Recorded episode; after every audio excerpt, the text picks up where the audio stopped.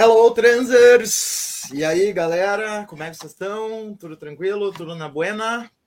Estamos aí retomando os trabalhos do canal, né? Depois de umas férias que a gente teve que tirar, porque todo mundo morreu no fim do ano e precisava descansar, né? E aí, aos poucos, estamos retomando a nossa programação do canal.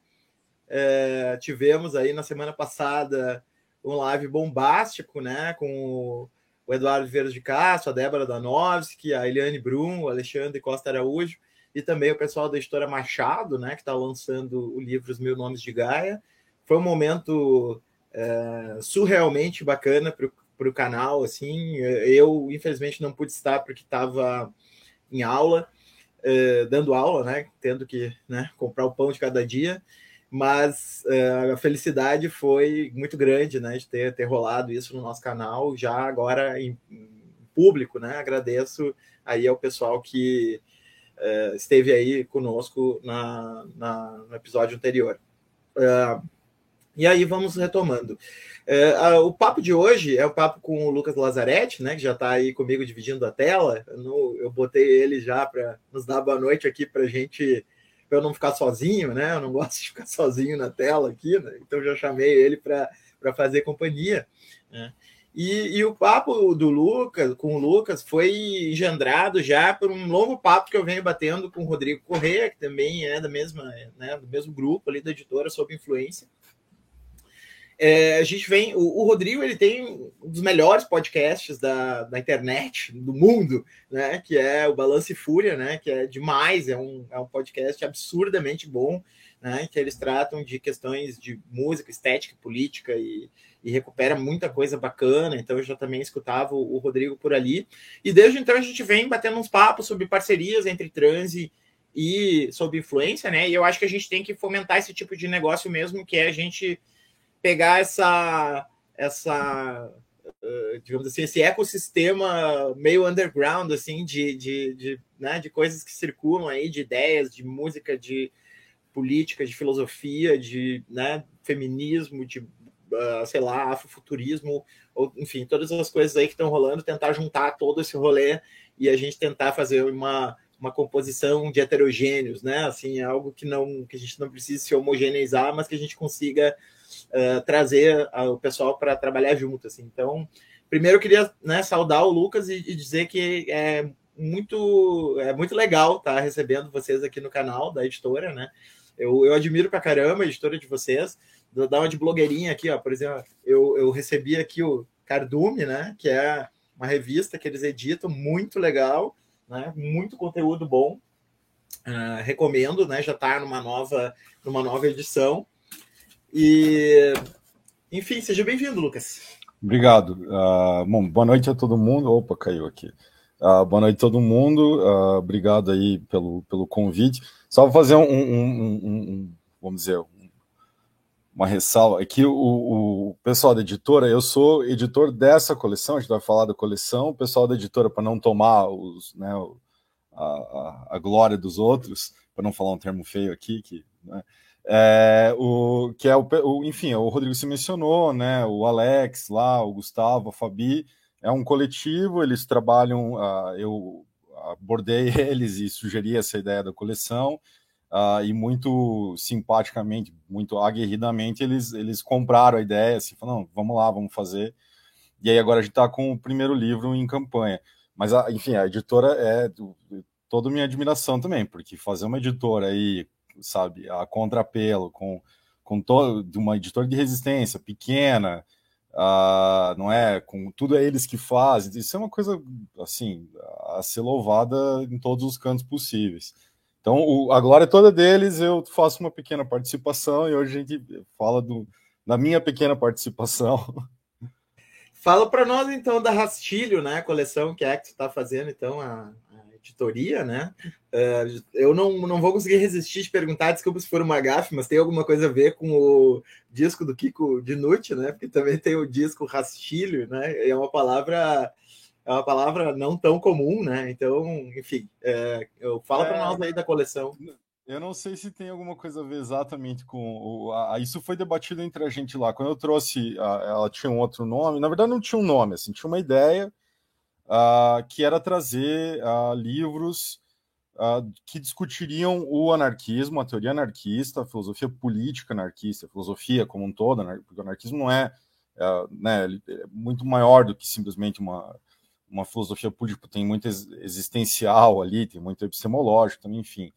Uh, e a, a, ideia era trazer textos que estão sendo discutidos lá fora numa nova chave, assim, uma chave que não necessariamente entra ou que não havia entrado completamente nas discussões do anarquismo aqui no Brasil, que já não é muito grande, não é muito vasto, né? Tem um nicho, a gente sabe todos os preconceitos que há com o anarquismo desde o século XIX, ser né, considerado balbúrdia, o que é bom, assim, mas ser considerado uh, caos, ser considerado, enfim, toda essa coisa pejorativa que é sempre atribuída ao signo do anarquismo. E a gente queria trazer, então, textos para discutir aqui, numa linha que é mais ou menos muito uh, fluidamente con considerada pós-anarquista, sabe? Essa é a discussão que rola uh, em diversos lugares, uh, não é? Núcleos onde o, o, anarquismo sempre continuou sendo debatido e teorizado, na Itália, na Inglaterra, na, na França, na Espanha, nos Estados Unidos, assim, onde eles também eram grupos minoritários, onde eles também apanhavam uh, continuamente, onde eles também eram perseguidos na Grécia, por exemplo, esses caras que eram atuantes e tal.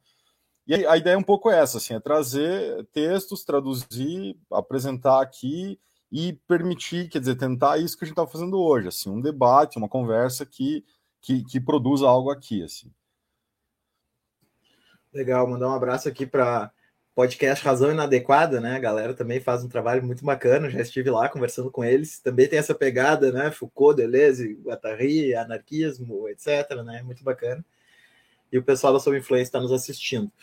É, bom, é, antes de entrar no, na questão, então, né? Questão, acho que é a primeira que todo mundo quer discutir, né? Que é o que, que, que raios é isso de pós-anarquismo. Mas uh, antes de, de entrar nessa questão, é, eu queria, é, se possível, que a gente conversasse, um, né, pelo menos desse uma passada por essa questão é, dessa, dessas iniciativas independentes né, que estão rolando numa escala bem interessante no Brasil recentemente. Né? Então, é, a gente teve né, uma grande explosão lá em, no período, digamos assim, entre 2010 a 2013, né, de, de iniciativas é, autonomistas, né, por todos os lados, né, é, é, desde intervenções urbanas, aqui em Porto Alegre, o pessoal que subia nas árvores para evitar que a prefeitura cortasse as árvores, né, é, é, aqui em Porto Alegre, o pessoal lá que furou o tatu da Copa lá e foi processado por causa do, do, do tal do tatu que foi furado, né? O balão, que era um balão, né? Uh, até grupos de estudo, né? Uh, e, e, enfim, uh, jornal, jornaizinhos que circulavam, tinha o Tabaré aqui em Porto Alegre, né? A gente tinha muito dessa, dessa cena assim, alternativa que, que pega muito, né? Acho que aí o, o, o Rodrigo traz bem isso aí no podcast dele, né? Pega muito da, da cena meio punk, né? Aquela coisa de circular da fita cassete, do zine, né? Da, daquela história. E agora eu tô vendo, eu, eu tenho observado, né? A gente tem tentado, dentro da, das nossas possibilidades aqui no Transe, dar visibilidade para uma profusão de editoras, né? Com, com, com novas traduções, é, com temáticas, né? Como é o caso da Subinfluência, como é o caso da GLAC, né, da Bazar do Tempo, da Elefante, da Machado, né, várias editoras que estão compondo podcasts, né, como a Razão Inadequada, como é, o Balanço e Fúria, né, como Vira Casacas, é, e, e, e, também uh, uh, canais, né, do YouTube, como, como é o nosso caso, alguns outros canais aí, né. Então, eu queria, queria te ouvir, assim, é, como é que tu vê se essa, essa sublevação, essa, essa movimentação político-cultural uh, no Brasil atualmente? Assim, o que, que te chama a atenção em relação a isso? Ah, legal, isso é uma boa, é uma boa temática, porque uh, no, se a gente está pensando, por exemplo, no anarquismo, essa, esse sempre foi o lugar do anarquismo, né? Uh, como é, eu, eu, escrevo um negócio aqui, um panfleto e tal, e eu faço cópias e distribuo. Isso está desde lá do século XIX. Era assim que os caras fizeram.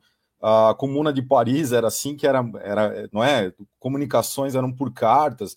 Bakunin escrevia um, uma espécie de uh, texto que era uma carta, na verdade, o Bakunin tinha essa mania de escrever cartas para que eram copiadas, não é, por outros caras. Às vezes tem história dos caras sentando e passando a carta um para o outro e fazendo cópias e cópias, sabe, à mão mesmo, para que daí ele possa ir lá na outra cidade e faz, subir num, num, numa caixinha de madeira e ler a carta do cara. Aquilo era uma forma de transmissão, não é? é sempre foi assim. Depois da alteração de mídias, a gente vê, então, quem se falou, o, o, isso é muito tipicamente do, do, underground, do punk e tal, fazer uma, um cassete, o fanzine e tal, os zines que, que você uh, trocava ali com teus... O zine é uma coisa que era muito louca, assim, eu, lá na década de 90 tinha uns amigos que faziam, que era mimeografado, assim, o cara conseguiu... Teve um maluco que roubou, eh, a gente não sabe até hoje se ele roubou e tal, eu, eu espero que sim, que ele tenha roubado e tal, o, o, o mimeógrafo, e aí ele, ele fazia as coisas, sabe, sozinho, tudo. E aí a gente não tinha, porque tinha um número limitado que ele conseguia rodar, e aí você tinha que passar literalmente. Então você terminava de ler, você passava para o teu amigo, assim, para todo mundo, sabe, o 100 que tinha atingia, sei lá, 500 pessoas, porque era assim. Ah, então sempre teve essa, essa pegada, assim, que era, é, eu acho muito interessante continuar. Ela só diversificou, foi para podcast, foi para YouTube e tal. Uh, só que agora o que eu vejo, e aí eu, eu não tenho nenhuma qualidade sociológica aqui para falar isso, até gostaria de poder, mas eu vejo que há, uma passagem uh, aqui no Brasil que já aconteceu, por exemplo, no México, aconteceu na Argentina, no Chile teve um, um movimento e tal, em outros países da América Latina, mas também tinha na Europa, eu, sabe, eu, nos Estados Unidos com a, algumas editoras assim, que é essa passagem de você sacar que uh, tem um limite naquele zine, tem um limite naquele, sabe? E vamos passar para a editora, vamos, vamos tentar chegar num, num, outro ponto. E com isso, uma preocupação também uh, de uma teorização mais séria, sabe? Uh, não necessariamente acadêmica, às vezes conversando com a academia, às vezes buscando lá os caras ou autores que estão uh, preparando alguma coisa, mas fazendo esse pulo, que é um pulo que eu acho que é importante, que é se inserir num, num âmbito que, por exemplo, outras esquerdas já estão, não é? Uh, outras esquerdas já sacaram isso, outros movimentos do socialismo, do uh, comunismo, seja ele, sei lá, marxista, leninista, maoísta, trotskista e tal, os caras já tinham feito essa passagem no, no, aqui no Brasil e mesmo fora, e, e, eu vejo que o pessoal do anarquismo começou a fazer isso mais seriamente, sabe? Ter não, vamos fazer, isso é, isso é importante, eu acho que a gente tem que discutir isso num outro âmbito e vai chegar mais longe também, não é? Agora a gente tem a possibilidade de vender, tem esses a, a internet ajuda isso, compra lá no site. Então comprem, comprem, todo mundo está assistindo, comprem as coisas, ajudem, porque essas editoras conseguem fazer essa passagem justamente porque tem gente, sei lá, do Brasil inteiro, às vezes até de fora, cara, é uma coisa surpreendente, comprando, sabe, os caras incentivando. Eu, eu vejo assim, que, vamos dizer, o substrato, a coisa que a, a intenção, a intencionalidade, para falar filosoficamente, da coisa se mantém. É, é, isso, assim, é o, pô, tô aqui com o livro, isso é muito legal, vamos, vamos passar isso para frente. Só que tem um, um, uma passagem aí, com, e, sabe, vamos dizer, um, um, saltinho, e esse saltinho leva um coisas. Escala, né? É. Um salto de escala, né? Como se fosse. E, e, e, sabe, traz, traz junto com ele uma. Quando você estava lá só conversando com o teu amigo, no uhum. bar, às vezes você trocava a, a fita, você trocava. Ah, tinha um limite ali. É teu amigo, teu amigo, teu amigo não ia te contradizer necessariamente, não ia falar, ó, oh, mas agora com isso vem também uma maior seriedade do, sabe, do, do, do da, da, teoria, da discussão, o que eu acho que é completamente necessário. Para não ficar preso a nichos Uh, ou a ideias fixas, sabe? Se você conversa só com quem tá. É o completo oposto do anarquismo, é você só falar com quem te. Sim, sim. E uh, mais uma coisa ainda eu queria abordar antes da gente entrar na, na, na, teoria, então, que eu acho que é uma questão que tu trouxe que é super relevante mesmo, né? Que é a dimensão estética, né, desses projetos, né? Assim, porque, claro, a gente sabe que estética também é uma área da filosofia, né? Que trabalha com a questão da sensibilidade, né? E aí vai, vai vai cair em filosofia da arte, uma série de outras coisas, mas uh, uh, esses projetos eles, uh, eles têm uma pegada né, de recuperar certas referências que são anarquistas e são muito poderosas, assim, né? Por exemplo, é, ou né, híbridos, digamos assim, entre anarquismo e comunismo em alguns casos, né? Mas assim, é, por exemplo, pegar essa estética surrealista, né, essa estética situacionista, né, é, é, entre outras, né, porque assim toda é, a, a, a, potência, né, formal da arte que se produziu, né, nos anos 50, 60, 70, né, no cinema, na música, nas artes plásticas, né, na, na, própria arte de rua, né, na pichação, na, no, no, no, grafite, na, na, nos cartazes, né, aquelas frases poéticas, né, pichada nos muros parisienses em 68, e, e, cara, uma coisa que eu percebi quando eu vi que a gente estava. Eu, eu achava que em 2013 a gente estava muito bem, mas aí em 2015 eu achava que a gente já estava fodido, né? E foi uma coisa muito rápida a passagem de um lado para o outro, assim, né? Do, do a gente estar tá muito bem para a gente estar tá fudido.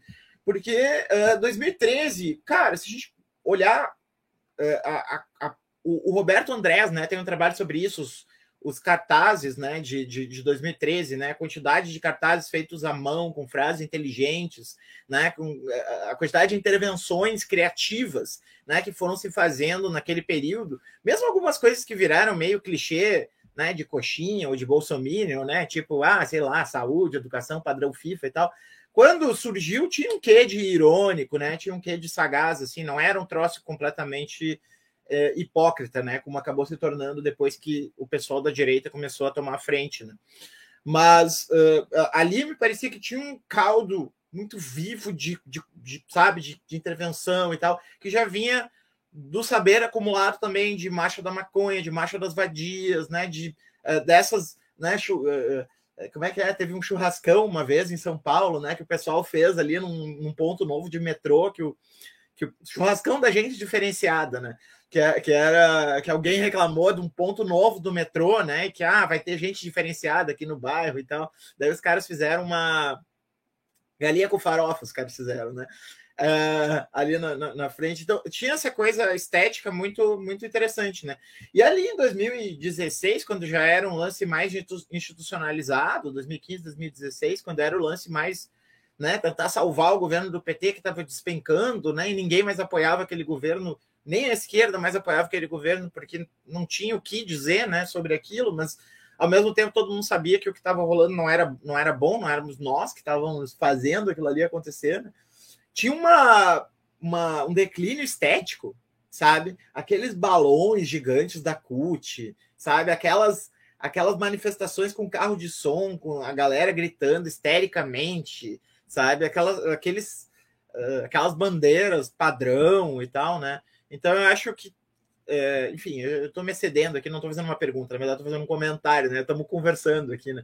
É, eu acho que muito legal, assim, também na proposta editorial dessas editoras, né? Para citar algumas outras, a Mil Folhas, a Monstro dos Mares, né? Uh, novas editoras que estão surgindo aí. É, eu acho muito legal que elas também têm essa ousadia estética, né? Eu, não, eu, completamente, eu concordo com você. É, e eu, eu, concordo com isso que você falou. 2013 teve de fato uma explosão estética uh, que, que, bem sinceramente, estava um pouquinho antes. Se você for olhar, ela estava antes em outras manifestações. Eu lembro de, de ver outras manifestações que antecedem aqu, aquele boom da, da, da, Copa e tudo mais, do, do, do passe, né? Do, do uh, e você já e você via isso assim.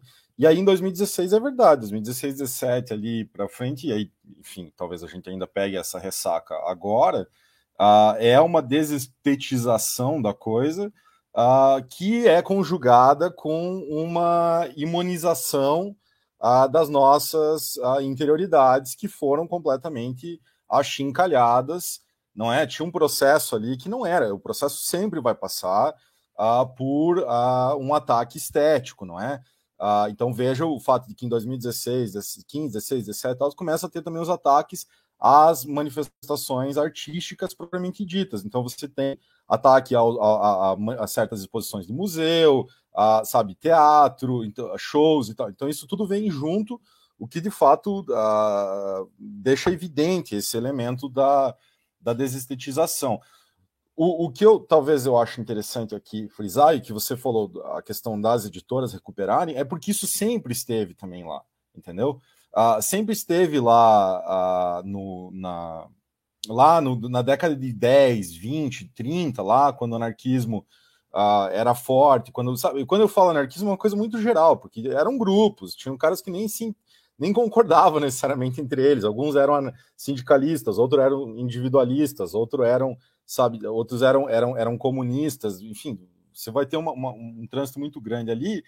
Uh, mas de toda forma, o que você via era que lá, por exemplo, você falou, o surrealismo era uma vertente, mas você tinha uma, uma série de vertentes estéticas que estavam acontecendo ali. E essas vertentes estéticas continuam ao longo do século XX, e não é raro que você veja, por exemplo, manifestações como no Occupy Wall, Wall Street, lá, que é um, foi um movimento grande, né? O Occupy teve o Seattle, e aí você tem também os, os movimentos de ocupação na Espanha, na Grécia.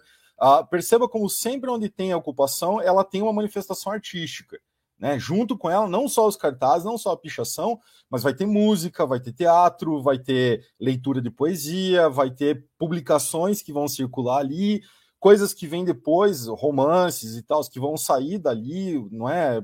Diretores de cinema autoral que também saem dali e tal. Ah, o, o, que essas editoras fazem, e eu, eu acho isso fantástico, isso é, isso é verdade, é, ao, ao recuperar, na verdade, elas reavivam a coisa entende? Elas, elas revigoram a coisa que estava ali e dizer, veja, se a gente vai fazer, não importa, eu não posso te passar um conteúdo só muito interessante num livrinho de capa toda preta, uh, sabe, sem, sem, sem, esse apelo, porque, uh, porque é parte de nós, seres humanos, é uma parte da nuance do ser humano o apelo estético.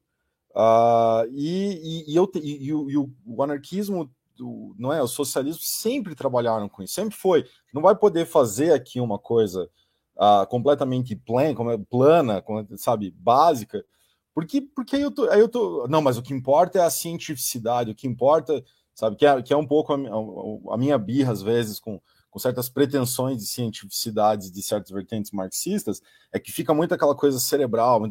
Mas, mas cara, não, não, não é assim, entende? O, não, não é assim, não parece que era assim nem o que o Marx pensava, sendo que ele gostava de, de, de manifestações artísticas e tudo mais, ele, o Engels. Uh, e, e, não é assim que, que, que, foi nunca assim. Você pega, sempre foi essa, esse apelo. E eu, eu acho que isso continua, sabe? Não... E tem toda uma, uma questão de discussão em torno da arte, né? Uh, justa, e até a gente com isso já vai uh, chegando mais perto, né, da, da, do debate teórico, né? Tem toda uma discussão em torno da arte pós-revolucionária, né? Quer dizer, tem ali a tomada do poder em 1917, e aí tem os experimentos, né? Tem o construtivismo, né? Tem o cinema, tem uma série de, de experimentos que vão aos poucos sendo bloqueados uh, por esse, digamos assim, é, esse encurtamento estético né, produzido pelo realismo socialista, né, que é aquela coisa da música de, né, da música com mensagem, né, de, de tudo ser literal, é, um empobrecimento geral, né, que, que, que, coincide de certa maneira com o empobrecimento da vida, né, não no sentido puramente monetário, estou falando aqui, estou falando o, o, empobrecimento existencial, né, o empobrecimento das virtualidades que a, a a revolução abre e que aos poucos vão sendo fechadas, né? Como, como uma espécie de janelas, né? Que vão sendo as persianas fechadas ali. E a arte é um, a arte, toda a questão estética, né? É, é, um sintoma, né? Então, quer dizer, hoje a gente tem aquela estética meio vintage, né? Que a gente pega os quadros do, do socialismo, então o cara com a foice, né? A mulher lá é, fazendo né, sinal de força e tal, e tudo aquilo é, é super bonito. Mas tudo isso foi sendo foi sendo como que é, reprimido né, ao longo do processo. Quer dizer, não existia efetiva liberdade que potencializasse isso. Né? Então aqui também tem uma, uma fissura, me parece, entre o, a, a afinidade muito clara né, entre os anarquistas e os artistas, né? E, e, essa leitura mais dura, né, mais hard do comunismo, né, do socialismo, é, que acabou vingando na União Soviética a partir do stalinismo. Né? E que, e que acontece, uh, veja só, com, começa a acontecer mais efetivamente quando eles matam numa, numa chacina os anarquistas.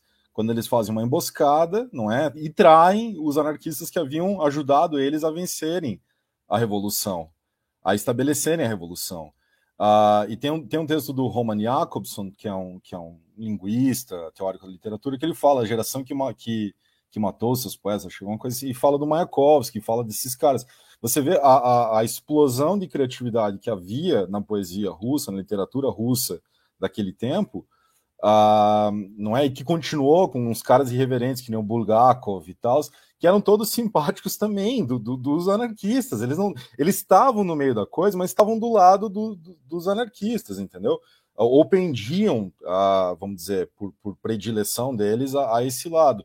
E aí, quando você tem essa, o recrudescimento, você, o, o que fica por muito tempo uh, é uma. É o, ainda, vamos dizer, as ondinhas daquele primeiro, daquela primeira pedra que caiu no, no, no açude. E aí ela se apaga. E aí, quando ela volta a acontecer, uma, uma, um começo de explosão com o Dovlatov, o, o, né, uh, o Brodsky, lá na década de 60 e 70, é porque aqueles caras, de alguma maneira, também estavam ligados, quer dizer, tinham família, o Dovlatov era judeu, filho de judeu, o, o, o também o Brodsky, sabe, que, que tinham histórico de participação em lutas que eram dos anarquistas, que eram... Então, uh, os artistas acabaram ficando sempre por aquele lado. Uh, o que era muito problemático, por exemplo, para uma tendência, e aqui eh, não é não é meter pau, não é na, na experiência uh, comunista, é simplesmente dizer que isso é a tendência de todo o totalitarismo e o neoliberalismo é o maior de todos, né? Porque o neoliberalismo é o que vai fazer, ele vai simplesmente transformar isso em produto, uh, mas ou, ou, ou condicionar para que os produtos sejam ele que, que determine, né? e, e, mas o, a, a ideia um pouco é essa, assim, de que se você a, acaba com esse grupo ali, você acaba com a, uma forma de acabar é com a criatividade dele, sabe? É, é, é, é, vamos dizer, é o que a gente pode discutir aqui, que é o tema do, do livro do, do Newman, mas o que, que é pós, o que, que é esse pós-anarquismo, o que, que é essa coisa que parece, sabe, maluca e tudo mais. Mas é muito simples, é, assim. Vai lá, vai lá, então. O que, que é pós-anarquismo, né? É, não, é... Pergunta agora. Não, porque tem uma coisa aqui que tem tudo a ver com essa questão da, da, da criatividade. Quer dizer, o, o, neoliberalismo é uma captação de subjetividades, não é? Isso não, não é eu que tô, não sou eu, não é, não é um ou outro autor, é uma série de autores já que identificaram isso e falam assim, cara, a forma de, de você fazer é capturar as subjetividades das pessoas, porque as subjetividades são uma produção, certo? De uma certa estrutura, de uma certa ideia, de um certo conceito, e uma vez fechado esse conceito, essa, essa estrutura, uh, ele, ele é capturável. Então eu produzo, eu, eu tenho uma, uma via de mão dupla aqui. Eu produzo uh, uma subjetividade única, um padrão, uma, um, eu digo que tem pluralidade, mas eu fecho isso dentro de um quadradinho, a pluralidade só acontece ali, entendeu? Uh, e aí eu, eu começo a captar, a, a, a colher uh, o, as coisas da essas subjetividades uh, a partir desse quadradinho, uma horta. Os caras se transformaram, né, sabe, para não pra cair num clichê tremendo. É um Matrix. Os caras colocaram a gente lá e estão, sabe, tirando o, o que eles podem daqueles seres humanos ali e tudo mais. O pós-anarquismo é o que está dizendo, perfeito, mas se a gente quer continuar com essa potência criativa, se a gente quer continuar com isso, que é a, a essência, vamos dizer assim, ou pelo menos a, a, a intencionalidade mais forte uh, do anarquismo desde sempre, que foi parte da, da, da origem do anarquismo, uh, é você, você tem que uh, entender que temos que passar para além de certas atribuições, certos conceitos. E um dos problemas do anarquismo clássico era que as suas ideias, você falou no, no, no vídeo lá, mas é que a, a, o, suas ideias, suas estruturas, o, o Weltanschauung, né, as visões de mundo do, do, do, do, anarquismo clássico, ainda eram muito da metafísica velha, ainda tinha muito de naturalismo, né? Você tem um Kropotkin que é um naturalista, é um, é um geólogo, o cara escrevia em, em, artigos em revistas de ciência da natureza muito importantes, era super respeitado por isso e que tinha uma tese que ele estava combatendo contra o Darwin, né? Então, você tem todo esse processo ali, o Bakunin, por exemplo, a ideia de moral, de bem, de justiça era muito baseado numa natureza humana ainda. O pós-anarquismo é que vai falar, perfeito, mas veja, o, neoliber, o neoliberalismo já deu volta em torno disso. Ele já está usando a gente como horta, sabe? Então, vamos, vamos, dar, vamos ter que dar um passo. E o passo era ir lá conversar com o que uh, é, a gente pode chamar de várias formas, com desconstrução, pós-metafísico, pós-estruturalista, como você quiser chamar, mas é que é um movimento do, do, do, que começa lá no final do século XIX, passa ali até a segunda metade do século XX, Quer dizer, essa subjetividade não, não pode mais existir, ela, ela tem um propósito, ela tem. E é um propósito de captação. Subje, o sujeito é, é, é subjugado, sujeito a, não é? Eu estou sujeitado, sempre a um poder, a uma dominação. E aí nisso vem o pós-anarquismo dialogar com esses pós-estruturalismos e com autores que estão fazendo a crítica desse sujeito, que estão fazendo a crítica, mas não é uma crítica vazia, é uma crítica que está, veja, no lado do anarquismo, no lado do pós-anarquismo, é tentar recuperar essa potência, a potência de algo que não é capturável, de algo que é resistência por excelência, sabe? O interessante, né? Sabe que um dos um dos dez livros né, que mais me influenciou na vida, né, uh, certamente entre eles está o Bakunin, Deus e o Estado. Né? Na época eu li, olha só que engraçado, eu li em espanhol e, e retirei na biblioteca do Tribunal de Justiça. olha o livro que eu fui achar né, na biblioteca do Tribunal de Justiça. Enfim, é, li aquele livro e fez totalmente minha cabeça, pensei, sou anarquista, é isso aí, esse cara, ele, ele refutou tanto Deus quanto o Estado, tá tudo certo. Só que olhando agora né, para esse livro, é, ou melhor, o, o, próprio Newman fala isso, né, naquele livro que eu mencionei, o Politics of Post-Anarchism, mas uh, mesmo assim, né, uh, bastaria pegar o livro e, considerando as leituras que a gente faz, uh, daria para ver que é um, é um framework ali, é um quadro teórico, né, completamente racionalista, né, é, é, tem uma visão, como tu disse, né, uma visão uh, iluminista de natureza humana.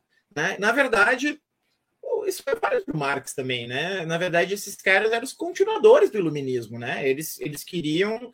É, eles, eles colocavam assim, não, nós é que vamos levar adiante a tarefa do esclarecimento até o fim. Tem coisas irracionais que estão bloqueando aqui o, o esclarecimento, né? no caso do Marx, o capitalismo, no caso do anarquismo, o Deus Estado, ou né, também o capitalismo, enfim, né?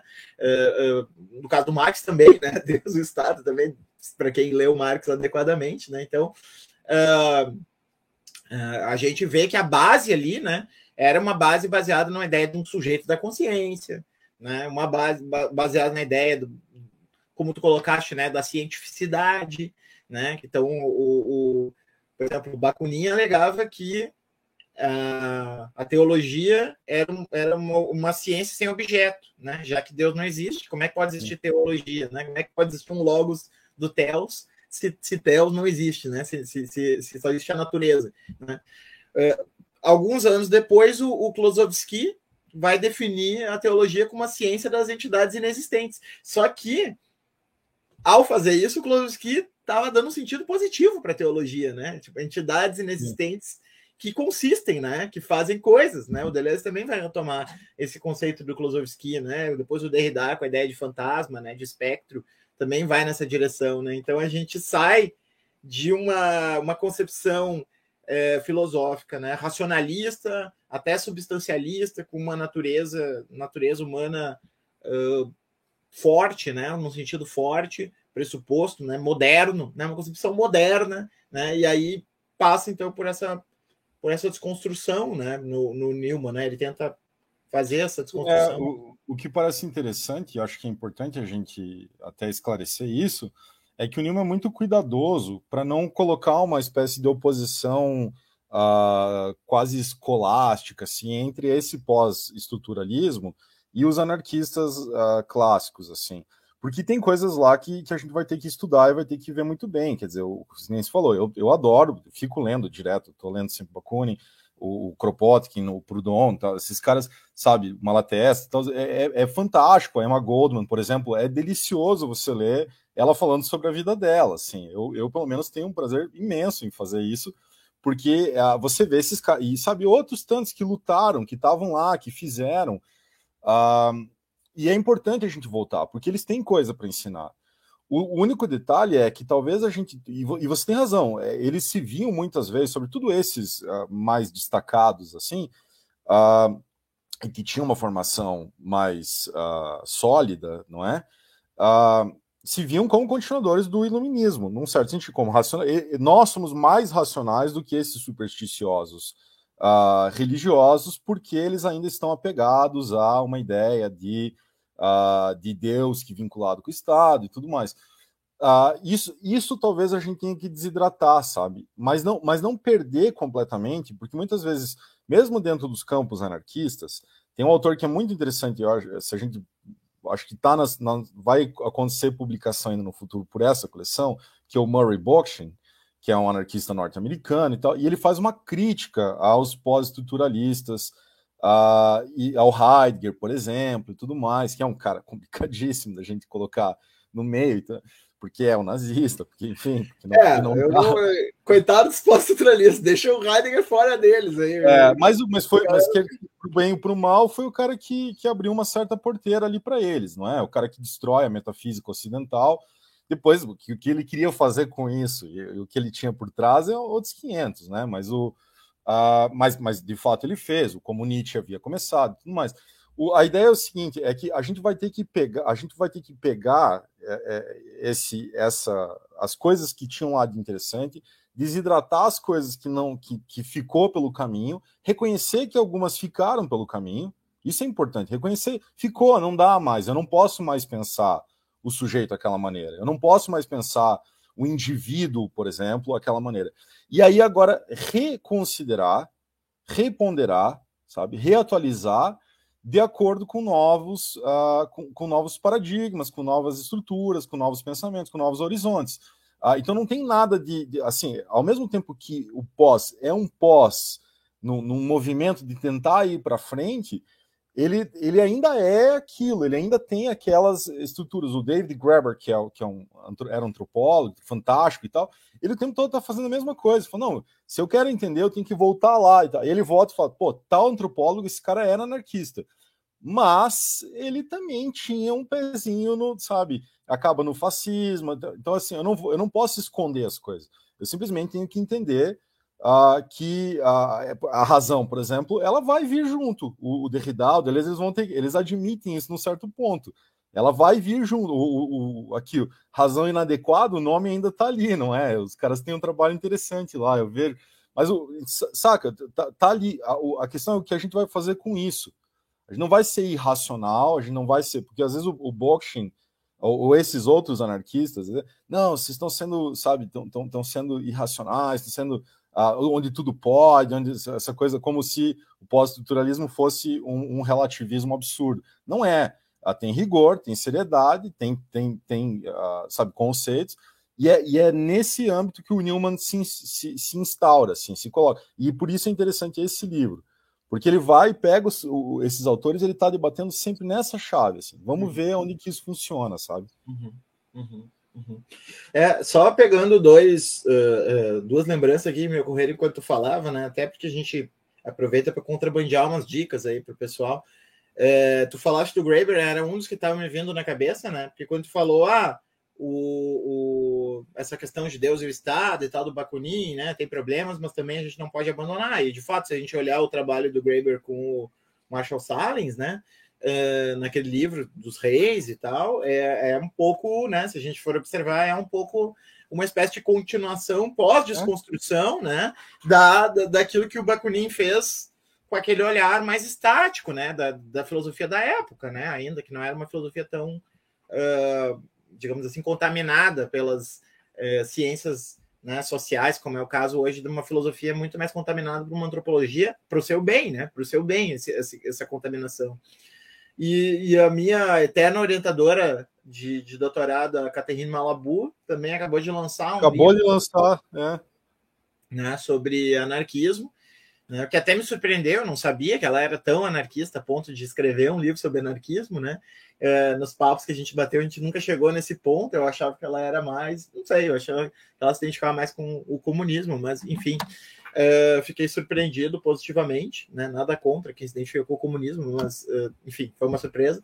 E ali se chama, né? Le sei lá, uma coisa assim, o título, né? O ladrão, uh, Kropotkin, né? Que, que justamente o Kropotkin, ele, ele que ele interessa para ela porque ele tem esse lado da biologia, né? E ela traz essa questão da biologia para a gente discutir, para a gente não colocar a biologia como um exterior, né? Do tipo, ah, não, é como se toda, toda a utilização da biologia automaticamente fosse nazismo, né? Assim, é, tem o pessoal do Agamben que faz isso, né? Assim, automaticamente o conceito do Agamben é tão fechado de biopolítica. Bom, aqui eu estou na minha opinião, tá? É, com ela, mais um vale transporte, tu consegue andar no ônibus, né? Uh, então, uh, o conceito de biopolítica às vezes fica tão fechado, né, que, que parece que qualquer menção à biologia automaticamente já é nazismo, né? E, e ela tenta fazer o caminho oposto, né? Mostrar usando esses autores todos como a biologia também serve, né, para a gente pensar no anarquismo, gente, né, uma Mas, resistência ao capitalismo. Completamente. E, você, e assim, qual biologia, né? Porque assim, se você vai pegar, por exemplo, as posições da Isabelle Stanger, por exemplo, da, uhum. né, desse pessoal da química lá, e, e, ou que tá o, o, o, o, puxa, me fugiu o nome agora, mas que era um, era um neurocientista, biólogo chileno, fantástico. É, ah, o Varela? Varela, o Varela. O último é o Varela, livro Dona Haraway, né? É, então, o Varela, que o último livro dele, que é um tolete, é belíssimo, é o fenômeno da vida. Aquela biologia serve ao anarquismo. Aquilo, aquilo ali é completamente anarquista. Se você for olhar o negócio, e a ideia de ajuda, auxílio, sei lá, mútuo do, do, do Kropotkin, tá ali, entendeu? É, tá, ele tá lendo, mas assim, com rigor científico tudo mais, mas está lendo de uma maneira que não é aquela biologia que vai dar ah, no nazismo. Uh, mas tem um outro detalhe aqui, mas esse que é o seguinte: a gente muitas vezes pensa como se essa desconstrução fosse um negócio. A desconstrução foi Derrida que inventou, foi esse expósito Foucault, é Deleuze, é, é Guattari. Cara, assim, é um movimento que desembocou ali. Mas se você prestar bastante atenção, uh, e, o, e o Newman faz isso nesse livro, porque é parte da formação do Newman, voltar lá no. Uh, no Max Stiena, por exemplo, que é um anarquista alemão, uh, pós-hegeliano, ali naquele grupo dos, dos jovens esquerda, hegeliano, o que quer que seja, uh, se você volta lá, você vai perceber que lá estava o começo do fim da metafísica, entendeu? E que lá estava o, o, o germen que vai passar assim pelo Nietzsche, Uh, mas o cara que eu estudo, por exemplo, o Kierkegaard, uh, que é tido como um cristão, como um luterano, não sei o quê, mas, mas ele implodiu boa parte da metafísica ocidental ao considerar a existência como uma coisa que não, eu não posso substancializar, entendeu? Eu, ele, ele implode isso completamente. E ele implode a ideia de uma subjetividade uh, única nuclear, porque são, são, são pontos de vista. Uh, ele implode uma série de coisas, o, o, implode outra, Uh, o Nietzsche faz, vai ter ali, sabe, uh, discípulos do Schopenhauer que também estão fazendo. Quer dizer, a gente toma coisa como se ela tivesse, como se fosse um pós-estruturalismo responsável por toda, sabe, eles recebem toda a culpa. Não é, é um processo de 100, 150 anos ali, que chega para nós. E, e, ignorar isso, esse processo, ou, ou, dizer, como você falou, toda biologia é, é nazista, ah, não, não, não produz muita coisa. E aí, de novo, não produzir muita coisa, não criar muita coisa, não permitir devir é contra o anarquismo. A gente sabe, nesse sentido, o pós-anarquismo, ele do que o Newman está propondo aqui no livro, ah, ele, ele é completamente anarquista, porque retoma ah, essa ideia do, do, do anarquismo ah, reavivado. É, deixa eu te perguntar, é, assim, mais especificamente sobre esse livro, né, do, do Newman, assim. É, na verdade, são duas perguntas, né, que, que, eu tenho que fazer, que são diferentes, daí tu pode ir respondendo como tu quiser, tá? tá Primeiro, mais especificamente sobre o, sobre o Newman.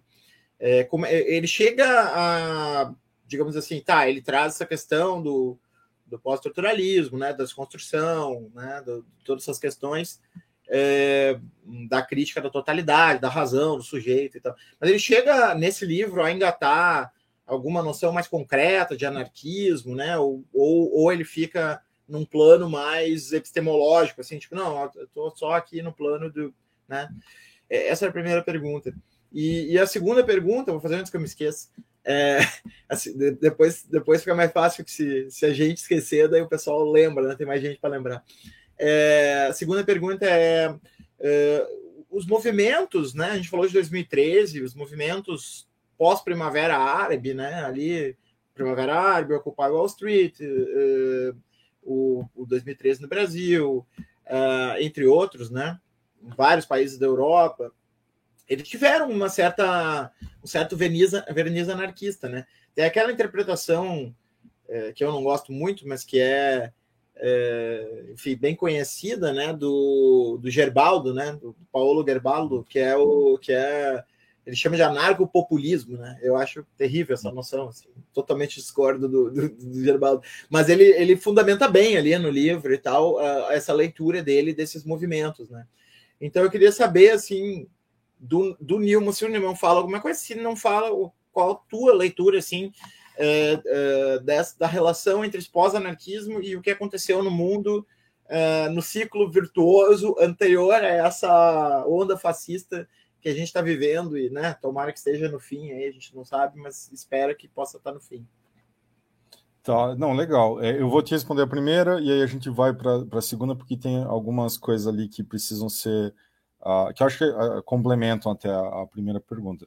O Newman dá, sim, uma definição de anarquismo aqui. Ele, ele, ele começa uh, tomando, por exemplo, ele fala: eu não posso mais falar do anarquismo a maneira que eu falava, epistemologicamente tudo mais eu vou falar aqui no anarquismo ontológico, e ele se esmera em explicar isso em alguns capítulos, pegando um cara chamado Rainer Schurman, tá? O Schurman era um filósofo uh, pouco conhecido no Brasil, pouco conhecido é, é eufemismo, desconhecido no Brasil, uh, que era, france, era alemão, mas escrevia em francês, uh, tinha um trânsito, tinha sido meio padre, uma coisa assim, mas acabou uh, fazendo lá o doutorado dele, estudando sobre Heidegger, sobre essa, essas coisas, Meister, Meister Eckhart e tudo mais, e acaba levado pela Hannah Arendt, se eu não me engano, para New School for Social Research em Nova York, onde ele dá aula junto lá com o Hans Jonas, a Hannah Arendt e tudo mais. Uh, e ele tem um texto que é sobre o anarquismo, no, a ideia de anarquia, não anarquismo, mas anarquia, anarqué, né, no Heidegger, um, um livro, e tem um texto que é as, as hegemonias cadas, estilhaçadas, uh, brisé, né? Estilhaçados, pode ser. Uh, e, o, e ele usa, o Newman usa esse cara, e aí ele vai avançando, pegando o, o, o Walter Benjamin, pegando uma série de elementos para ir, sabe, formando essa noção do que é o anarquismo ontológico dele, uh, que vai passar, por exemplo, por essa noção de, de não posso fazer mais revolução, eu tenho que fazer insurreição, porque a revolução pressupõe uh, uma organização que é a de tomada de poder de Estado, que é a de tomada de poder, sabe, disputa de poder, mas o anarquismo não pode fazer isso. Não pode mais, porque isso implicaria o investimento de uma participação na ideia de poder que depois do Foucault eu já não tenho mais, eu já não posso mais. Ele vai construindo, ele dá uma definição, uh, que aí eu vou deixar, né, não vou dar spoiler aqui, completamente, mas, mas ele dá uma definição, Bruno, porque eu acho que é interessante o não só por não só para sabe para interessar os ouvintes, o pessoal que está vendo, mas para que construam, porque eu acho que é interessante é isso, assim, é você ir construir junto com ele, até porque é um livro bastante acessível e tal. Ele vai passar o que, que é a violência, sabe? Então, a violência é um tópico importante. Ele vai discutir com a Gami, vai discutir, vai, sabe? Então ele chega a, a, a, fornecer, mas vamos dizer, a definição dele é de um anarquismo ontológico que passa por essa ideia do, do, do Schurman e passa pelo Stern na, na, ideia do único e sua propriedade. Né? Eu sou uh, uma coisa que não pode ser uh, tomada de mim. Então, como é que eu faço para isso? Então, eu não, eu não me vinculo à, questão, por exemplo, da identidade a um elemento só, porque se eu me vinculo a um elemento só, os caras vão captar. Eles vão, eles vão capturar, eles vão sequestrar, não é o que eu estava falando antes do, liberali, do neoliberalismo. Se você fecha e fala assim, não, eu sou, eu me identifico como X, dá dois dias e já tem propaganda uh, da Nike sobre, entendeu? Sobre o X. Os, cara, os caras não vai levar muito tempo para isso acontecer. Uh, e aí ele fala, aí, aí eu, a segunda pergunta, ele analisa muitos desses movimentos e ele fala sobre a questão do anonimato, por exemplo, dos, do Anônimos, do grupo Anônimos, dos Black Blocs, ele fala do, do Occupy, das, dos movimentos de ocupação em Wall Street, em Seattle, na Espanha, na, na Grécia, uh, e como esses movimentos de ocupação muitas vezes eram feitos por pessoas que usavam, uh, protegiam o rosto, usavam máscara, ou não se identificavam pela internet e tudo mais, e como isso na verdade, é parte desse novo anarquismo que a gente está, ou esse anarquismo que a gente está vivendo hoje, que é um anarquismo que quer acabar com a ideia de que eu posso ser, uh, ser sabe, uh, ser minado, ser, ser, ser extraído uh, por dados ou por informações e tudo mais. Tem um detalhe aqui que é o movimento da Primavera Árabe, uh, porque eu acho que ele tem um, um, uma, uma, uma ressalva, ou talvez um cuidado, porque ali onde ele, quando ele estava escrevendo já tinha começado a aparecer que muitos daqueles movimentos das primaveras árabes ou da primavera árabe, o que quer que seja, tinha um dedinho de um certo império por trás.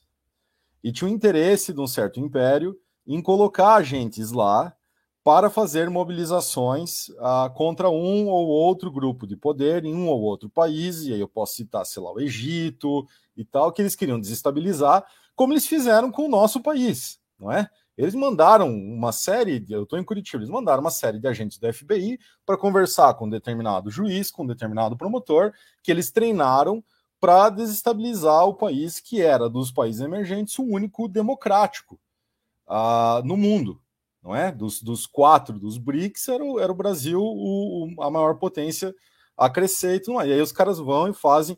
Então eu acho que uh, há um cuidado hoje eu tenho no, no que eu tenho lido e tudo mais, mesmo pessoal da Grécia, da Itália, assim, quando comenta em ver a Primavera Árabe como assim, não, vamos olhar os particulares, os casos onde acontece, mas vamos cuidar um pouco, porque há um movimento ali que pode ser uh, preocupante, porque ele foi rapidamente capturado. É o caso, por exemplo, do nosso 2013 transmutando para o 2015, 2016. Ele começa com uma coisa, ele termina em outra.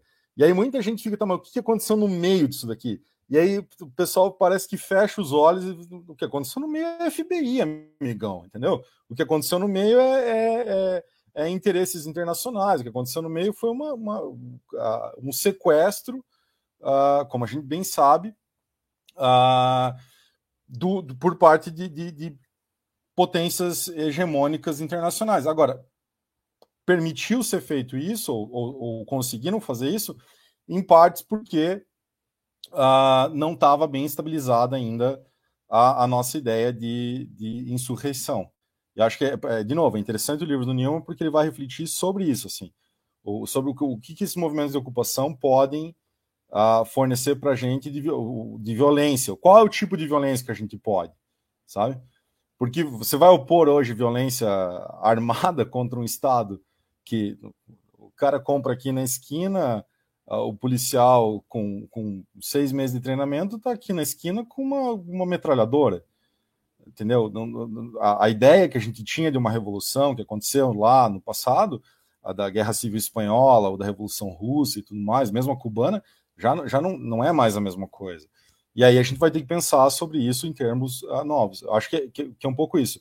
Um anarquismo ontológico para um caso de, de movimentos uh, que também têm que ser analisados com, com cuidado para ver o que eles têm de potência e o que eles tiveram de problema. No caso da Primavera Árabe, de novo, uh, há ali problemas bem sérios e interesses bem evidentes, hoje a gente sabe, por trás, né? Uhum. Sim. É, uh, eu vou te dizer assim, tem uh, um discurso que eu acho que uh, eu não tenho problema de, de, subscrever quase tudo que tu colocou, tem, tem, um discurso que eu acho um pouco assim para mim não me não me convence que é o discurso das revoluções coloridas e tal aquele discurso assim eu acho bem problemático mas de fato em relação à primavera árabe tem particularmente em relação ao Egito tem um livro bem interessante da Verso é, da editora Verso né aquela editora Nova York Londres né que publica todo mundo de esquerda e tal uh, sobre isso e eles mostram de fato que houve né, essa, essa comunicação. Então é, é interessante assim. Né? Assim, teve, sim, sim. Pessoal, teve no Egito, uh, teve onde é que estava o Gaddafi lá? Uh, uh, teve, teve na, é, na Líbia, teve, teve na Síria, evidentemente, o fato de que aí tinha uma outra interessada que era a Rússia, né? Uhum. então, aos poucos a gente vai vendo que teve muitos lugares assim. Uhum. Ah, o, o, que, o, que não, o que não tira, por exemplo, o fato de que o primeiro cara, aquele que vai lá numa praça, que era, tinha uma banquinha de verdura e taca fogo no próprio corpo dele, aquele cara fez uma, aquele cara fez uma coisa, entendeu? Uh, uhum. Insurrecional. E, uhum. e, aquilo é real, aquilo não, aquilo não é brincadeira. Sim. A gente não pode diminuir o papel ou a vida desse cara, porque, porque é fantástico ali, o fantástico, Sim. quer dizer, É assim, assim como, né, assim como os indígenas aqui no Brasil que lutaram na aldeia pela aldeia Maracanã, né? Os, exato, exato. Pessoal que foi é, removido, né, das suas casas por causa de obras da Copa, né, no Rio de Janeiro e em outros lugares. Então, né, então é complicado. Ah, o razão inadequada aqui, não sei qual dos dois guris fez a, a, a, pergunta, mas eu vou transmitir aqui o Sol, o Sol, né, o Sol Newman aborda algo intercomunalista, partido imaginário, né, do comitê. Deve ser partido imaginário o quê? Do comitê invisível? Não sei. É, é do comitê invisível. Ele, ele menciona isso, uh, aparece lá, vamos dizer, uh, indiretamente, e tem um, tem um momento numa nota e tal, onde isso está uh, uhum. mais evidenciado. Uh, ele está vocês vão ler e aí vocês vão encontrar lá que tá, tem uma discussão que está por, por, por trás, assim, para o pessoal que está ligado no que é, no que é isso daí. Uh, ele ele ele está debatendo, ele não aprofunda tanto a questão, porque uhum. também acho que ele não tinha um, não, não era o caso, não era o espaço ali dele. Tem outro, tem um outro trabalho dele tem dois artigos, na verdade, onde ele, ele vai trabalhar isso, sim, falar o uhum. problema que é. Pois é, a gente vai pensar em partido, mas vai pensar em partido em, em que maneira é uhum. possível, as nossas organizações vão ser organizações uh, fluidas, e eu acho que aí entra essa questão do intercomunalismo.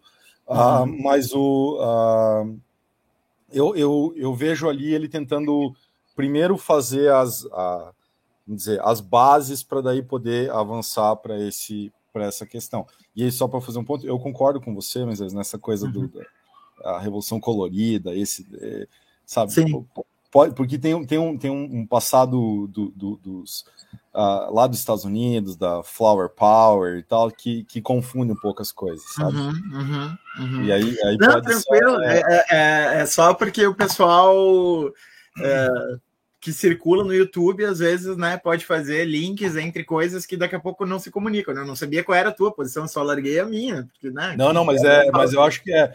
Cada um pode ter si também, né? É, não, porque os caras, porque assim, pode ser legal se, se como aconteceu, que eu falei, no Occupy Wall Street tinha, esses uhum. caras estavam lá, eles faziam uma festa e tal. E é uhum. é super divertido. Você tá com esses caras é, é, é sempre maneiro, porque você tá uhum. numa festa, entendeu? Sim. Só que em termos de virar isso concretamente em, em, em uma mudança, uhum. aí já começa a ficar mais frágil, entendeu? E aí essa, essa é a pergunta do Bruno aqui, né? Que era uma pergunta que eu estava pensando em fazer, não sabia se eu ia fazer ou não, então o Bruno já fez aqui para nós a pergunta, né? Como fica a questão da organização para o Newman, a partir dessas insurreições, como procede e qual o elemento organizativo para dar conta desses levantes? É, é, é, sempre as perguntas que aparecem para o anarquismo, né? Eu, eu me coloco com alguém que também pensa sobre esses problemas, né? Que é o problema da escala, né? E o problema da manutenção, né? Quer dizer, como que como que essa chama, né? É, consegue perdurar, né? E como que essa chama consegue se alastrar, né? Digamos assim. É, acho que essas perguntas são perguntas uh, recorrentes e importantes, né? Porque às vezes tem pergunta recorrente idiota, mas uh, algumas perguntas recorrentes são recorrentes porque realmente são problemas, né? Que a gente Não, precisa pensar é... o tempo inteiro, né? E, e esse, esse problema que o Bruno levantou, é, efetivamente é algo que todo mundo que se depara com o anarquismo vai ter que responder, né? É, eu, eu, bom, obrigado, Bruno, pela pergunta. Obrigado também ao pessoal da Razão Inadequada que perguntou. Uh, o Bruno eu conheço lá da PUC, aqui do, do Paraná e tal, ali. Uh, então eu já, eu já mais ou menos sei de onde vem essa pergunta dele uh, e o que ele estava lendo. Mas o não é, é real, isso é, é, talvez seja o, o, principal problema, assim, porque qual que seria a vantagem do, do, do marxismo leninista, vamos dizer assim, é, é, isso, né? Não, a gente tem. A gente tem aqui um partido, a gente sabe o que a gente vai fazer, a gente sabe como e a gente sabe, tem, teoricamente, um, um plano, um telos. Uh, o que o, o Newman está tentando indicar ali uh, é me, menos do que pensar, de novo, essa concretude da coisa e fazer um, um, uma, uma, determinação programática, eu acho que ele está tentando indicar a potência uh, que é, de novo, dos anarquistas, dessa auto-organização, sabe? e, e da, a, a manutenção disso não é só um problema para o Newman, é um problema para todo mundo. O Graeber está tá o tempo todo debatendo com essa questão, porque foi o cara que estava lá e que criou Nós Somos 99%, teoricamente teria sido ele que criou o lema e tudo mais. Uh, o que a gente sempre pode falar é o seguinte: a, porque não é uma tomada de poder, você vai encontrar, da mesma forma que é insurreição e é resistência, você vai encontrar do outro lado oposição, certo? Querendo te aniquilar, querendo te, te, te anular. Ah, o, as potências, elas não, se, elas não se aniquilam, elas não se esvaziam. O que você esvazia é o aparecimento, é o devir, o, o fenômeno da coisa. Por vezes, esses fenômenos se esvaziam e são completamente aniquilados, por vezes não. E aí a gente vai, mas tudo bem, mas aonde que isso não aconteceu? Chiapas, entendeu? Então, ah, isso aconteceu em uma série de, de, de quilombos no Brasil, isso aconteceu em uma, sabe, uma série de, de manifestações uh, de Mondragon na Espanha, né, não é? Tem na, na, Grécia, por exemplo, as ocupações que ocupam de fato uh, movimentos, por exemplo, eu, eu, não, eu não sei qual é a filiação exatamente hoje do MTST uh, com ou não anarquismo, mas o MTST para mim é um movimento onde você vê claramente essas potências anarquistas. É um pessoal, eles vão, eles ocupam, tem, uma, tem um terreno, tem um, sabe, um prédio lá que está tá não sendo utilizado, uh, e aquilo fica. E se aquilo ficou por 15 anos, meu amigo, ficou, a manutenção aconteceu, entendeu? Uh, o que talvez uh, não vá ter é essa tomada de poder total. E, e, isso aí é um problema que a gente vai ter que resolver se, se é possível, inclusive, essa, essa tomada de poder total. Se é possível a, a, a, a tomada de poder total sem sem, se é possível a tomada de poder total sem você perverter uh, aquelas que que é, o problema que o Newman enfrenta aqui, que o Graeber enfrenta e que uma série de anarquistas estão pensando é é possível a gente então se a gente quisesse fazer se organizar e fazer uma tomada de poder mas a gente não vai perder exatamente tudo aquilo que embasou a ideia de liberdade por exemplo ele, o Newman fala liberdade não está lá no final não vou alcançar ela está no começo Anarquismo ontológico quer dizer que eu parto da liberdade, não que eu chego na liberdade, entendeu? Ah, então, é, essa é a questão. Mobilização. Tem como fazer essas insurreições. O, elemento organizativo, ele é, ah, muitas vezes, ah, autogestado. Muitas vezes não, ele é autogestado, ele é ah, espontâneo em vários sentidos. Ah, e, ele, e ele deixa ou não deixa marca de acordo. É, em alguns casos não deixa, em outros deixa marcas profundas. Eu vou dizer de novo, Chiapas, uma série de elementos aqui no Brasil, sabe, movimentos e tal. Aqui alguém falou que o MTST virou tendência do pessoal, não. É, eu acho que é, é complicado, porque uh, não, porque vai, vai, vamos dizer, ok, é uma organização, mas vai ter um monte de gente lá que não, entendeu? Que são pessoas atuando e fazendo coisas uh, de fato, vivendo em lugares de fato, não é? A gente não pode tirar isso. Os Depende tão... de quem está descrevendo. Se quem está é. descrevendo é. é o Acácio, aí virou a tendência do pessoal. Agora, se quem está descrevendo é a Alana Moraes, aí virou, é. virou movimento anarquista. E, e também assim, então, porque a gente está falando de pessoas. Ah, não, mas, mas assim, são pessoas que aparecem, certo? Mas e um, e um monte de gente que está lá a, a, ativamente e efetivamente vivendo naqueles lugares, entendeu? Porque eu não estou pensando, não, a gente tende a pensar o. o a, não, eu sei, eu sei. Uh, mas, o, mas, o, mas isso é importante, porque o, o Greber fala isso direto, assim, ah, tem o marxista, o marxismo é marxismo leninista, trotskista, sempre tem um nome, né, de um cara, assim, uhum. e o anarquismo é primitivista, é situacionista, ele é, é, é o nome de ideias, ele não é o nome de, de pessoas, sabe? Ah, quem usa essa palavra primitivista, eu já sei que a gente não dá para conversar, né? Porque é, é, uma crítica muito, é uma crítica muito furada essa do primitivismo, né? Meu Deus do céu, não tem pé nem cabeça. Mas na loucura desses caras, na, na, lá na, na, tem muita coisa interessante também.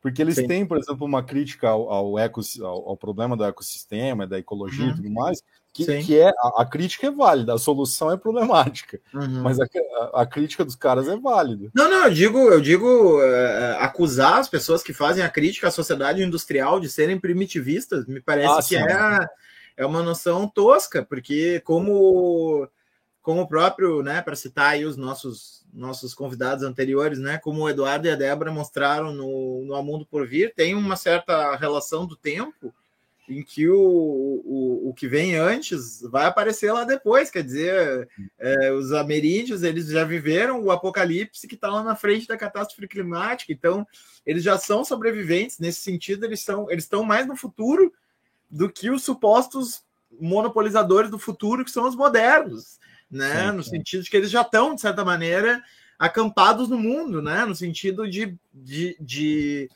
é, ali ter um espaço reduzido, né? Viver em condições uh, uh, às vezes não, não correspondentes ao que seria uh, melhor para que eles pudessem desenvolver todas as potências, né? Culturais, etc. Que na verdade vivem ali numa terra demarcada para não ser, né? Não acontecer o que está acontecendo agora no Brasil, que é violência generalizada, garimpo, né? Todos os desmatamento, né? Todas essas coisas.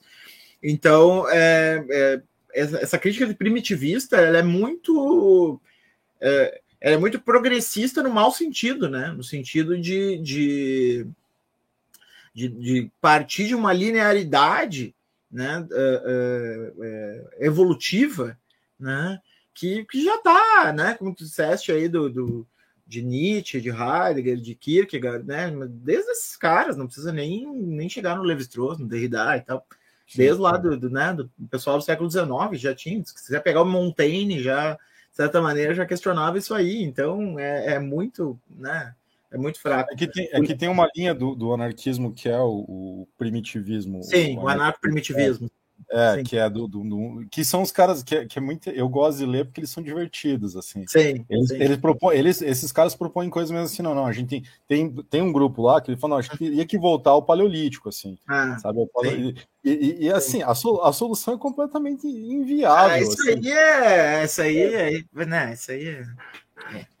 Não, aí a gente comparar esses caras com os zapatistas, botar na mesma pasta é, é difícil. Não, não, né? não dá. É, é, até, até uma coisa que eu ia te comentar, assim, como uma. O, o Leonardo fez uma pergunta boa aqui também, uh, mas antes de ler a pergunta do Leonardo, eu queria fazer uma, uma provocação que, que cabe para mim também, né? Uh, assim, uh, o anarquismo, se a gente pensar nesse.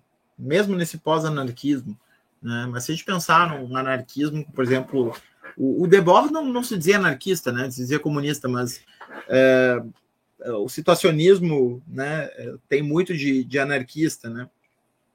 É, não tem aí, digamos assim, nessa, nessa questão de, de se prolongar no tempo, né? Essa questão que muitas vezes aparece na forma da tomada do poder, né? Mas assim, de se prolongar, né? De, de conseguir se manter com uma experiência que perdura, não só não só explode e, e imediatamente, né? Sufocada e, e desaparece, né? Do ponto de vista teórico mesmo, né? o anarquismo não tem, pensando no Debord, por exemplo, não tem uma, uma certa, às vezes, uma ideia de presença ou, ou até de pureza é, que, que dificulta um pouco isso, assim, do tipo, não, nós, né, nós não podemos trair a experiência original, né? A gente a gente não pode se deixar contaminar pelo poder, né? Porque, porque os próprios zapatistas eles chegaram a cogitar uma candidatura para o governo do México na, nas últimas eleições, né? Então eu, eu, eu não coloco essa questão como uma coisa, uma adversariedade em relação a ti, tá? É uma questão que eu coloco para mim mesmo não, também. É, eu acho tempo. que faz sentido.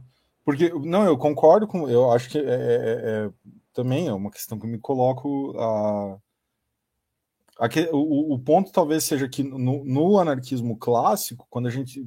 É, era essa minha dificuldade, por exemplo, lendo esses caras, o Kropotkin e tal, a Malatés, é, era, era ali que eu encontrava esse problema, assim, parecia ter ainda uma nostalgia do originário, assim, sabe? Uma coisa que ficava ali do, não, uma vez que a gente fizer essa experiência, essa experiência vai ser instauradora de algo e esse algo vai ter que ser continuado. Uh, talvez o que venha com esse pós, do, do pós-anarquismo, seja o reconhecimento de que não vai ter essa experiência originária, que existe devir e devires, uh, e que o originário vai estar sempre sendo originário, porque ele está sempre é uma potência, ele, ele é virtual, ele vai acontecer e depois ele vai reacontecer e vai se alterar e vai se diferenciar e reacontecer e assim sucessivamente.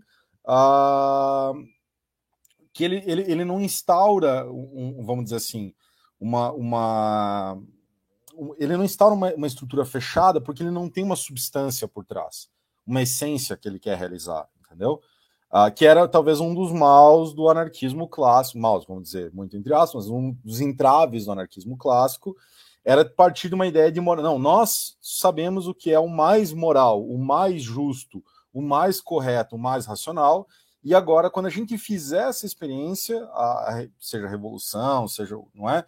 Ah, quando acabar o Estado, acabar as igrejas, acabar Deus, acabar o capitalismo, então a gente vai ter resolvido o problema que eu vejo aqui que o, o Rafael Leopoldo colocou das utopias, né, no anarquismo, é um pouco isso, assim, a ideia de que não, ele era também o anarquismo clássico era permeado por essas uh, utopias ou ideias, como um, o problema da utopia não é ela, ela em si, é o telos, não é? É, a, é, é associar uma finalidade.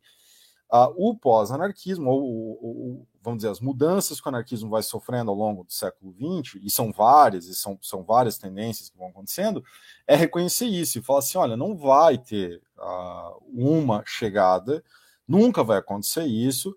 E aí a importância dos antropólogos. Você falou do Marshall Salins, do, do, do, do né, o, o Graeber a gente já mencionou, uh, o, a a pergunta do Pierre Clastres aqui, que, que eu, depois eu, eu, já respondo, que é também muito boa, uh, mas uma série, série de antropólogos que vão falar para a gente, ver basta você olhar para a dinâmica da cultura, meu amigo.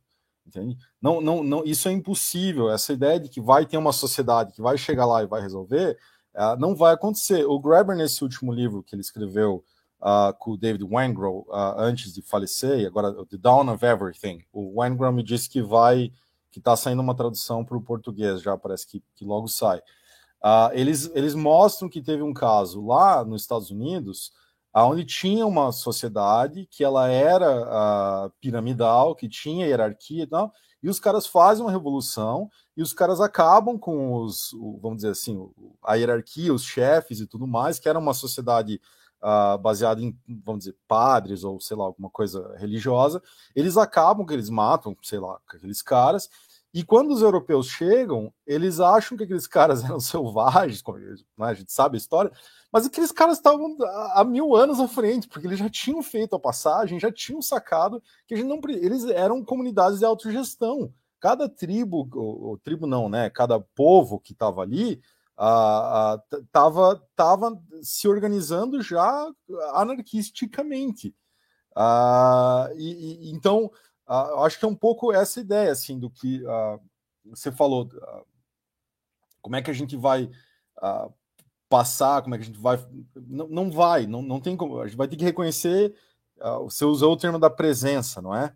É um pouco isso, a gente vai ter que reconhecer que vai, vai ser feito, vai ser refeito, vai ser refeito, e assim sucessivamente.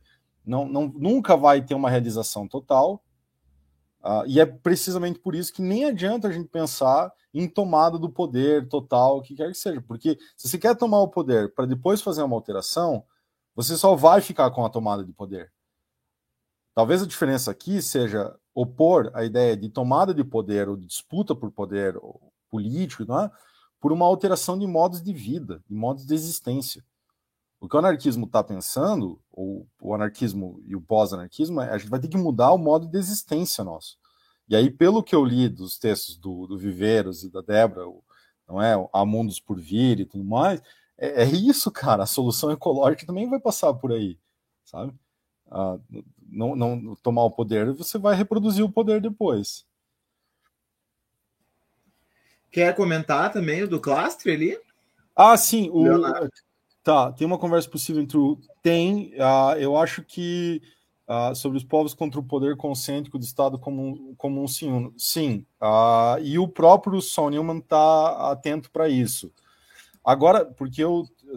É complicado, a gente está com tanto texto na cabeça, hoje eu passei lendo a filosofia alemã do século XVIII, então tá a, a, minha, a minha cabeça, mas eu tenho quase a certeza, e aí eu posso estar completamente errado, mas que ele menciona, inclusive, o Clastes lá no, nesse anarquismo pós-anarquismo, e aí cita falando o que, que o porquê exatamente ele está próximo ou não. Uh, o, o, o faz isso várias vezes, reconhece que o Clastes é um, é um cara importante para ele, uh, mas também faz uma crítica ao suposto romantismo, né, na, na, nas posições uh, do Clastres e tal. Uh, mas tem, eu acho que, que esse é exatamente o ponto onde está a possibilidade do, do diálogo, Leonardo, que é na ideia desses povos contra o poder concêntrico do Estado, que é o exemplo que eu dei agora do, do que, que, eles usam lá do, do, dos povos uh, indígenas uh, ameríndios norte-americanos, assim, que é, é, é, precisamente aí uh, que, o, que o, o, vai ter. O Newman é, é, interessante porque tem, uma, tem umas entrevistas dele, ele foi na Grécia também lá conversar, porque aqueles caras que eram anarqui, que são anarquistas na Grécia estavam uh, lendo antropologia interessados em saber o que está acontecendo lá, no, no, sabe, com os povos ameríndios, porque a gente parece que tem alguma coisa a aprender com eles. E aí o Newman tá, escreve sobre, tá, uh, tá, tá, dialogando, enfim, para ver justamente a, até onde que essas experiências podem ser transpostas.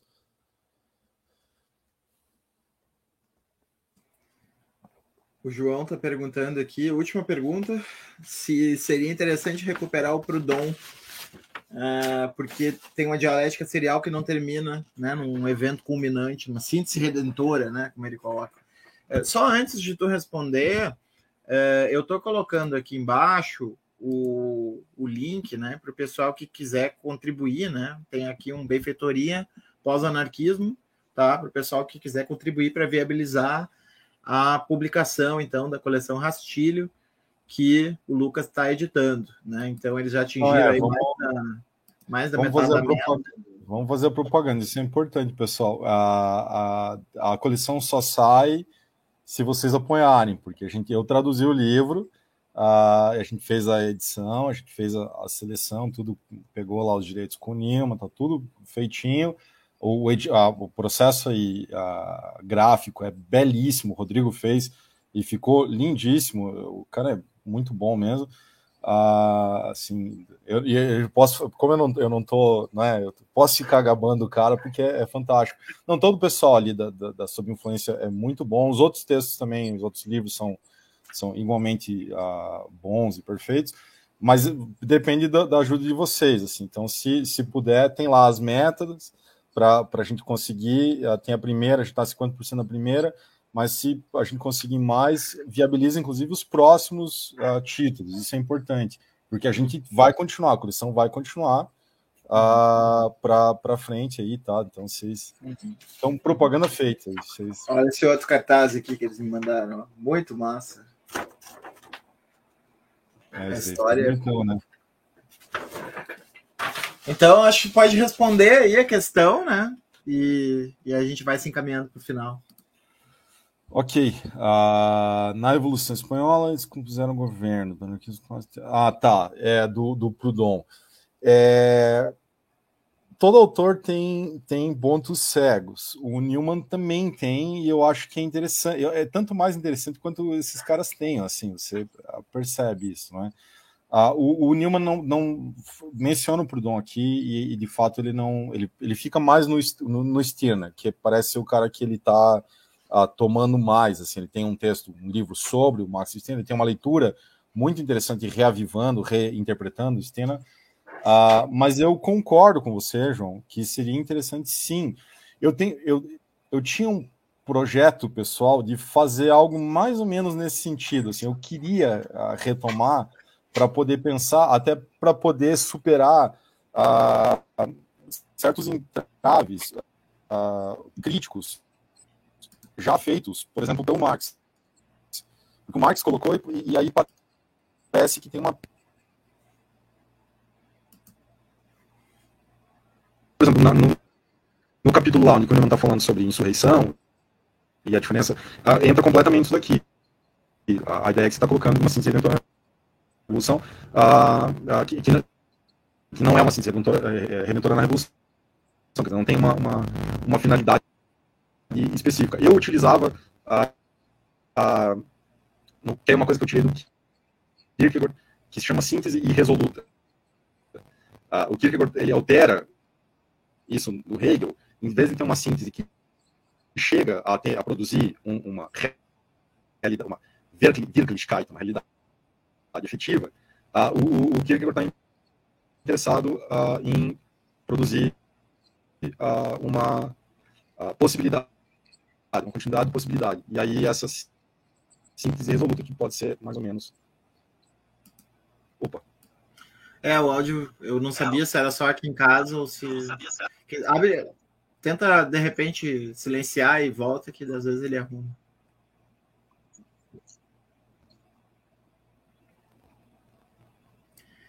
Bom, né? Mas deu para entender, né? Que não. Kierkegaard tem essa ideia da síntese. Não, agora não, não voltou.